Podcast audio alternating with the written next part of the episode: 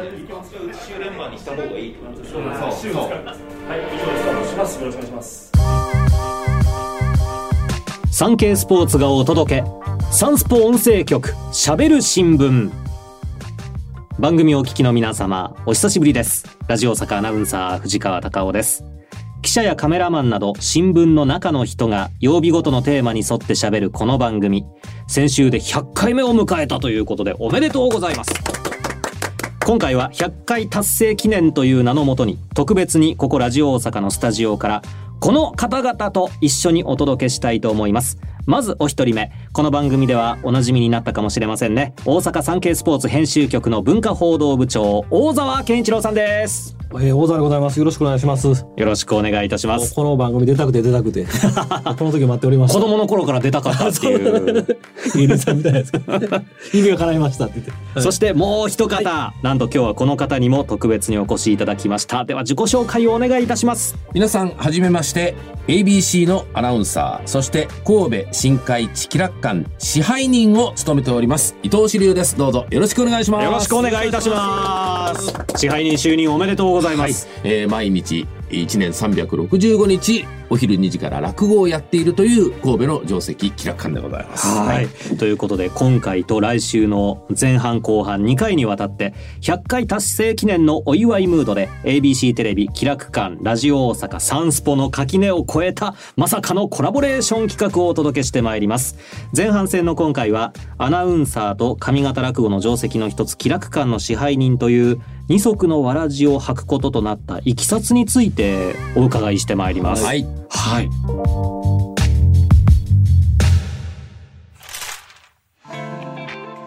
えっとまず大沢さんと伊藤さんのご関係っていうのはどういう？まあ、もともとはあの僕、野球で阪神の記者でしたんで、甲子園でお目にかかったんですけども、まあ、伊藤さん言ったらもう有名なアナウンサーですから、もうちょっと僕遠巻きに見てたんですけど、またまた。いやもうみんなの憧れのアナウンサーですからね。文化にう移りましてで結構取材の現場でご一緒することがありましてら特に落語の取材であのご一緒させることがあはい。りまして、はい。気楽館とかですね。でちょっとお話しする機会が増えましてで今回あの支配人になられるということで気楽館に。ぜひともじゃあちょっとお話聞きたいなと思いまして、うん。来ていただきました。はい。この支配人になられるっていうのを最初に書いたのは大沢さんだはい、まあ、ったんですね。リリース来たんでもうすぐ書きましたよ。これ、これ二刀流ちゃうんかと思って、ね。ねいやまさに伊藤さん二刀流ですよね。はい。あの恥ずかしながら海の向こうのあちらの方に、ええー負けないように二刀流と言ってますけれども。いやまさにショータイム ですよね。はい。ええ ABC アナウンサーとはい。気楽館の支配人、はいもうまさにこう二足のわらじはいですよね。えあの大変でしょ？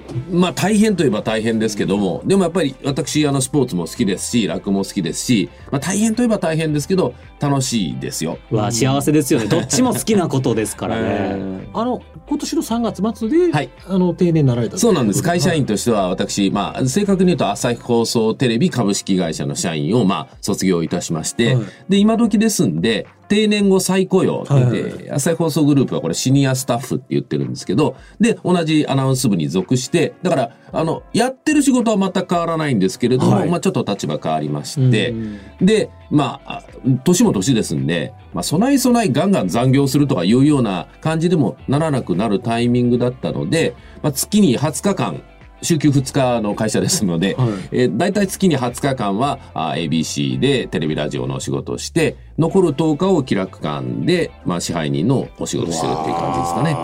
じゃあ休みゼロですよね。そうですね。ですね厳密に言うとね。はいあのそのおお話っていうのは、あの、ね、気楽館のマネージャーの山本さんという方がいらっしゃって、我々記者のあの、あの、お世話していただくんですけど、はいその方が、あの、大学の、そうなんです。私、神戸の神戸大学落語研究会、えー、落ち研に入っておりまして、はいその時の先輩なんですね。3ね年先輩で。はい。えー、4年1年で、あ、なるほど。まあ、いわゆる、そのね、えー一昔二昔前のクラブ活動で言うと4年と1年っていうとね、もうかなりのもうヒエラルヒーで、絶対仰ぎ見なければいけなかったんですが。神様と人間以下ぐらいの開きがあるというかね。そうそうそう。で、まあ、40年の時を経て、ついにこの立場が逆転いたしまして、私素晴らしいが支配人と、こういうことになっております。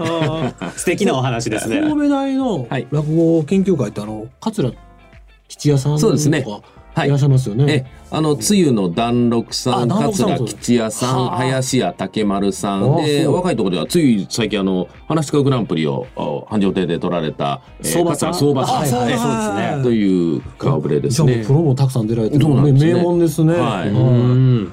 で伊藤さんも、あの、講座名があって出られたんですよね。私はあの、各駅亭切符という、えー講座名でどんな字素敵な講座名あのね、各駅亭、まあ、あの、いわゆる音で聞いていただくと、各駅停車の各駅っていう感じになりますが、それで言うとあまりにまんまなんで、各はね、えー手辺に広がる。ははは拡大する時の拡大。はい駅はね、利益の駅。ああ、はいいいじゃないですか。で、亭は、あの、何々亭、山の亭ですね。繁盛亭みたいな名前ですよね。でね、この下の名前が綺麗で、切符は喜ぶに富むって書くんです。おお、縁起がいい。すごく綺麗で、綺麗まあたまたまなんですけど、私60歳になった時に、こんなお仕事をするということは、まあ、全然、あの、支配人の仕事するなんてことは全然、まあ、言ってなかった。ちょっと話あった時期に、隣の局で私、笑福亭諸教さんと一緒に落語の番組を、はいああの、番組やっておりましてね。はいそしたら、諸教さんが私に内緒で、赤のちゃんちゃんこならぬ、赤の、この、話し家さんが、あの、まとわれるようなハッピーを、はい非常に渋いハッピーを作ってくださいまして、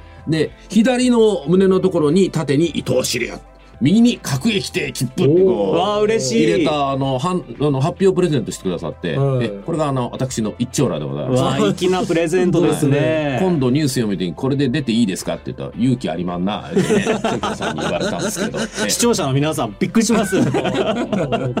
事情を知ってる方は、ああ、なるほどっていう感じでしょうけれども、はいはい各駅亭切符さんの復活というのはないんですか？いや、まあさすがにね。まああの、支配人というのは、例えば映画館とかね、劇場なんかと一緒ですんで、まあ裏方で総合的に運営するというお仕事ですので、まあより話し家さんに気持ちよく出ていただいて、お客様により喜んでいただくためのお仕事なんで、まあ私が出てくるのも、ただあの、壇上で、例えば話し家さんとこう対談するとか、5月には林家菊丸さんが、えー芸術祭の大賞を受賞された記念の、まあ、あの、記念ウィークなんていうのを作ったんですけど、そういう時の工場の司会にちょっと出させていただいたりしまして、まあ、そんな感じではちょっとこう、まあ、運営と同時にお客様に喜んでいただけるならっていう、ちょっと出るお仕事もね、僭越ながらえーやる可能性はありますかね。うわあ、素敵ですね。めっちゃ豪華ですよね。神戸大の、はいあの、お知見があって、関西にでも、文枝師匠が作られた関西大学のはい落語大学があったりとか、はいあの、三好さんが出られた大阪美術大学とかあるんですけど、そういうお知見ってなんかこう、どこがこう、有力とかそんなんあるんですか？どうなんですかね。横のつながりとか。横のつながりはありますね。すよもう今でも、もうだからまあ、いわゆる大学はほとんど、おチケットあると思うんですよね。ありますもんねはい。ということで、お互いの交流は今の世代の皆さんもやっておられると思いますけどね。へえ。ABC のアナウンサーの方って割とこう、落語やってらっしゃった方いらっしゃいますよね。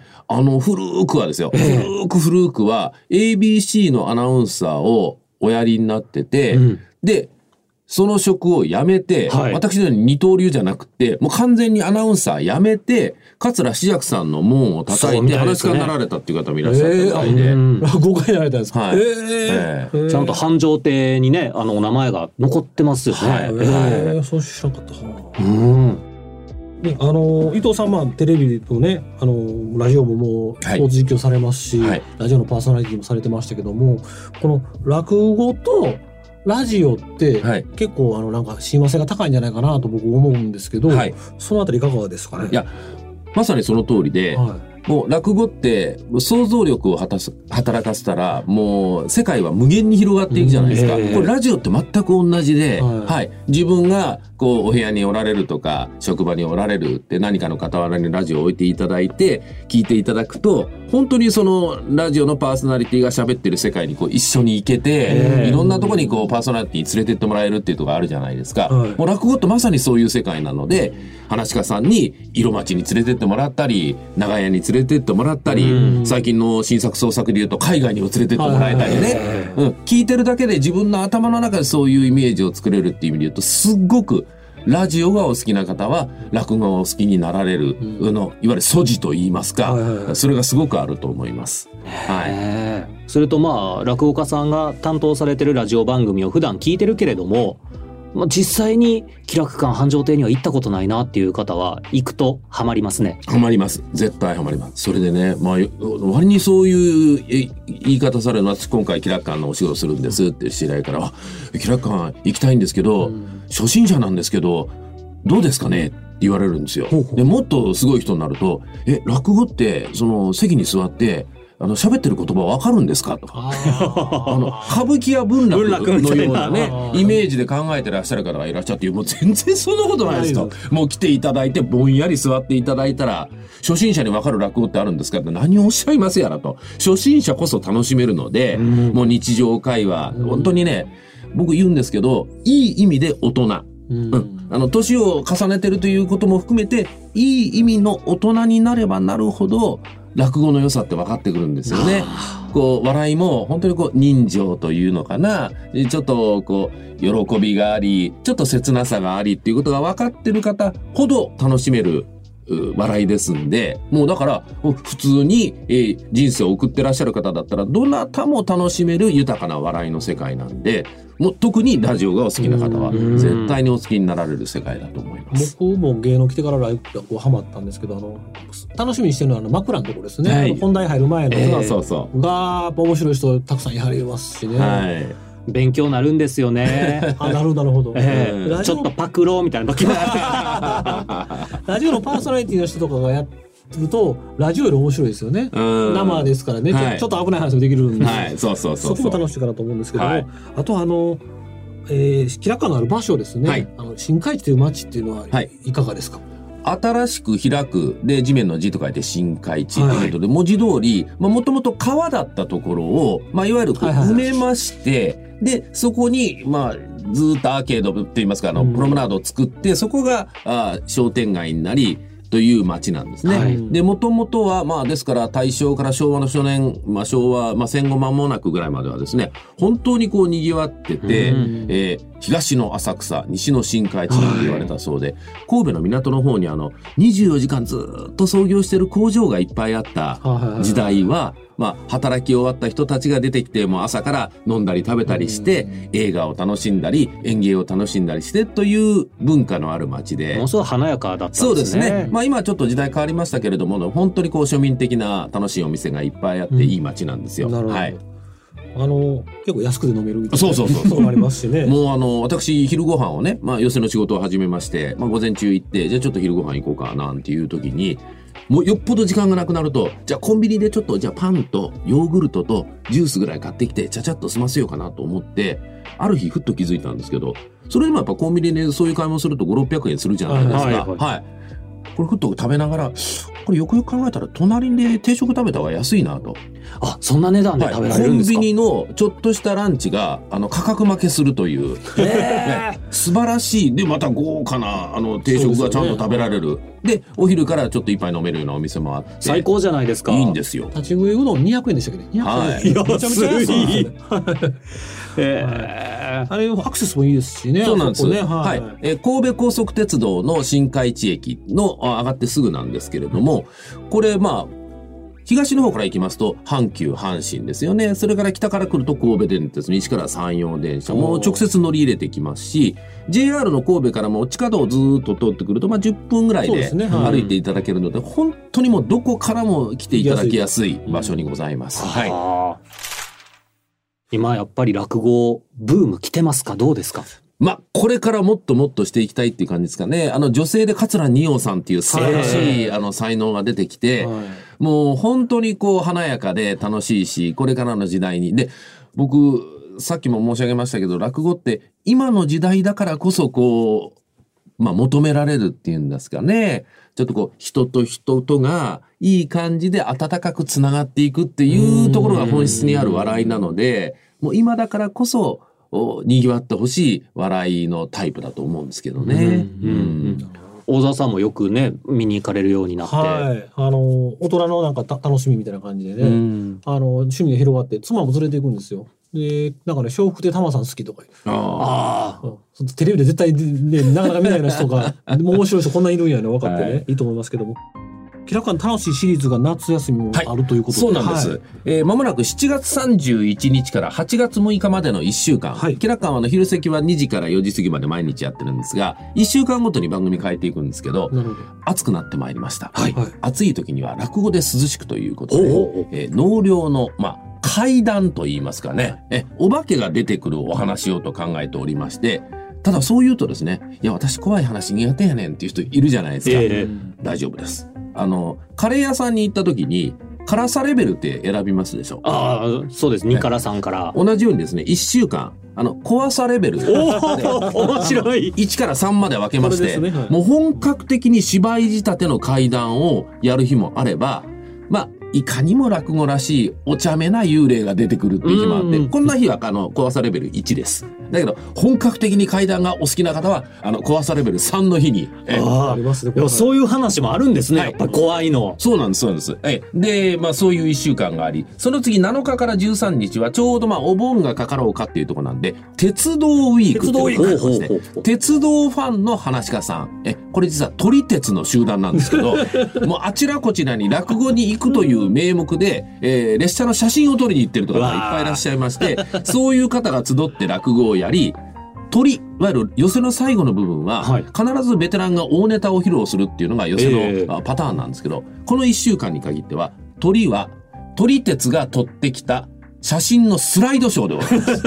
はいえーこれを一週間皆さんにみっちりで、これ毎日一緒ですかって何を言いますやらと。我々が撮ってる写真の数を考えてくださいと。ほうほう。毎日企画を変えてスライドショーをやりますと。僕より力入ってちゃうんですうんあの大きい声で言いませんけど、そんな感じでした。はいこの、このシリーズあれですよね。あの、価格、鉄道会社さん。そうなんです。はいそうなんです。あの、さっきも申し上げましたように、各私鉄が乗り入れたりしてますんで、あの、全面協力いただいて、え非売品のグッズをたくさんご提供いただいてるんで鉄道ファンの皆さん、あの、お子たちも含めまして、ぜひお越しをいただきたいなと。阪神。はい。えー、神戸電鉄、山陽電鉄と、すごいグッズをもうすでに頂戴しておりますので。たまらないですね。はい。鉄道ファン。はいで、さらに21日から27日は、夏休みスペシャル、親子も楽しい落語会ということで、パペット落語というのをやってらっしゃる、笑福亭角章さんというはいユニークな話し家さんいらっしゃいまして、もう足にもね、人形はめてね。そうそうそうええええこの方がトリを務めていただいて、それからあの前半ではですね、落語忍者が登場いたしましてええ、話し家さんじゃないですよ。落語忍者。忍者が出てまいりまして、子供たちに分かりやすく落語を教えてくれたりということで、親子で楽しんでいただけるというような企画も用意してございます。あはい楽しそうですね夏休みの絵日記にぴったりです本当ですね。はいやはっぱ伊藤さんのその経験を生かして、なんて言いますか、素晴らしいエンターテインメント、すでに落語って素晴らしいエンターテインメントかと思いますけど、よりいろんなものとコラボレーションして、そうですね。もっと楽しくっはい。うんていうね、ええ本当に落語って間口が広くってどなたも入れる楽しい笑いですので、はいぜひぜひあの試して楽しんでいただきたいというふうに思います。はい。お話はつきませんけども前半戦はこの辺りで終了とさせていただきます後半戦は伊藤志龍さんのアナウンサー人生についてお話を伺ってまいります今回は ABC アナウンサーで神戸新海地気楽館支配人の伊藤志龍さん大阪サンスポの文化報道部長大沢健一郎さんそして私ラジオ大阪アナウンサー藤川隆夫でお届けいたしました。来週の後半戦もどうぞお楽しみに。